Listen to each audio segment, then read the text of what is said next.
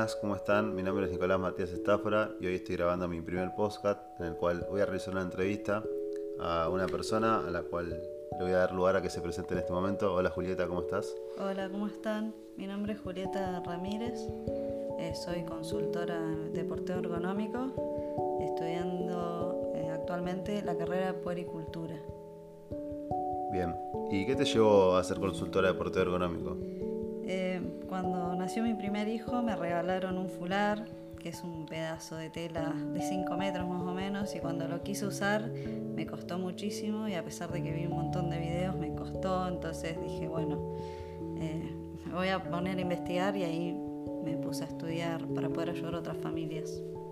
¿Cuáles son los principales beneficios que crees que tiene el portear a un bebé? Son millones de beneficios. Eh, principalmente que puedes hacer un montón de tareas eh, teniéndolo juntito a vos, que es lo que más necesitan cuando, cuando recién nacen. Eh, te libera muchísimo para poder hacer las tareas de la casa y si trabajás mismo en tu casa, en vez de tenerlo a UPA y con los brazos ocupados, estás eh, con tus dos manos libres. Eso sobre todo y después alivia muchísimo los cólicos por la posición ayuda a relajarlos. Es instantáneamente vos los pones en el fular y los bebés se duermen, parece mágico. Y bueno, eso en una mamá primeriza ayuda muchísimo. Bien, ahí hablabas un poco de la comodidad, de la estructura que te ejerce, ¿no? ¿Qué tenemos que tener en cuenta a la hora de elegir un portabebés adecuado? Sobre todo eh, la edad eh, del bebé y eh, la otra es para, para qué quieren portear porque no es lo mismo portear adentro de tu casa por 15, 20 minutos o eh, salir a hacer un viaje o las compras. Eh, para todo es distinto. Entonces creo que la primera pregunta que nos tenemos que hacer como familia es eh, esa, ¿para qué portear? Y bueno, hay distintos portabebés dependiendo de, de, las edades. Hay algunos que se pueden usar desde el inicio del porteo hasta el final y otros desde que se empiezan a sentar. Y vos cuando ahí hablabas un poco ¿no? de lo que es la edad del bebé, de, los usos, ¿no? ¿Cuándo recomendás comenzar a utilizar un portabebé? Se puede usar desde, desde el día cero, desde que nació, saliste de la clínica y si estás bien vos, eh, ya podés empezar a portear. Para esto se recomienda siempre asesorarte con, con una consultora antes del, del parto eh, para saber qué portabebés usar. Y, pero sí, desde el día cero se puede, eh, no hay problema, de hecho es muy beneficioso. ¿Y por cuánto tiempo se puede portear? ¿Por cuánto tiempo puedo portear yo a mi hijo, por ejemplo? Eh, te vas a ir dando cuenta a medida de, que el bebé te lo va a ir diciendo porque no va a estar más de, ni bien nacen, no están más de una hora y media sin querer teta o que los cambies, entonces ya ahí solo va a querer bajarse. Y después a medida que van creciendo van cambiando los tiempos, pero no hay una hora estipulada para, de límite, digamos. Bien, entonces hoy hablábamos un poquito de, eso, de, los tiempos, de la edad, de, que no son todos iguales. Y entonces eh, te pregunto, ¿qué tipos de sistemas de porteo hay? ¿Qué, vos me mencionabas que eran todos iguales. Sí. ¿Qué tipos de...? Tenés distintos tipos de, de portabebés. Eh, son, hay fulares, fulares rígidos que son los que te sirven desde el día cero hasta el final del porteo.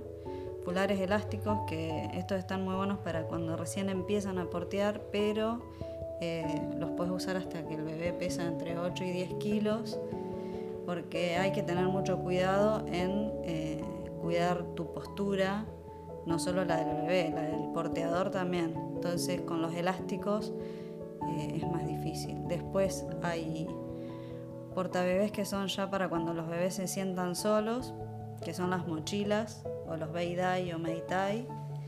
Y las bandoleras, que también esas se usan desde el inicio del porteo hasta el final. Bien, y por ejemplo, si nos está escuchando alguna madre en este momento que está amamantando a su hijo y quiere portear al mismo tiempo, ¿se puede hacer? ¿Es recomendable hacerlo?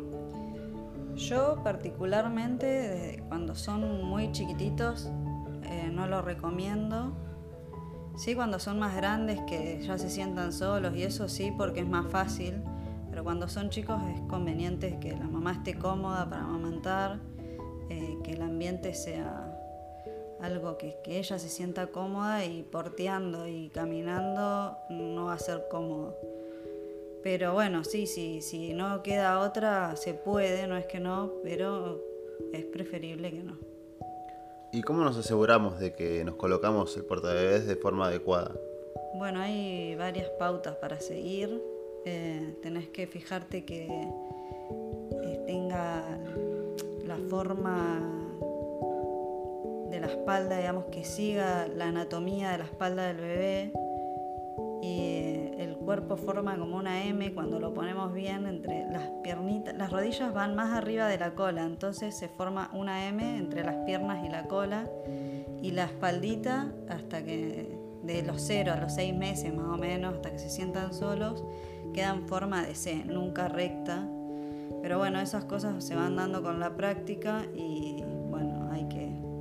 buscar asesoramiento para eso porque es muy importante respetar la anatomía la fisiología del bebé.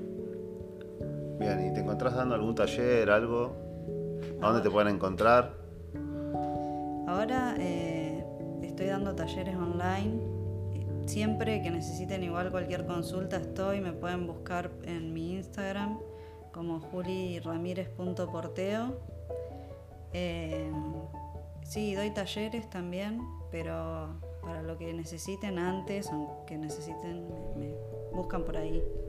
Bien, bueno, muchísimas gracias por tu tiempo, por, por dejar estas recomendaciones y vamos a seguir en contacto, quizás salgan algunas dudas y consultemos de nuevo.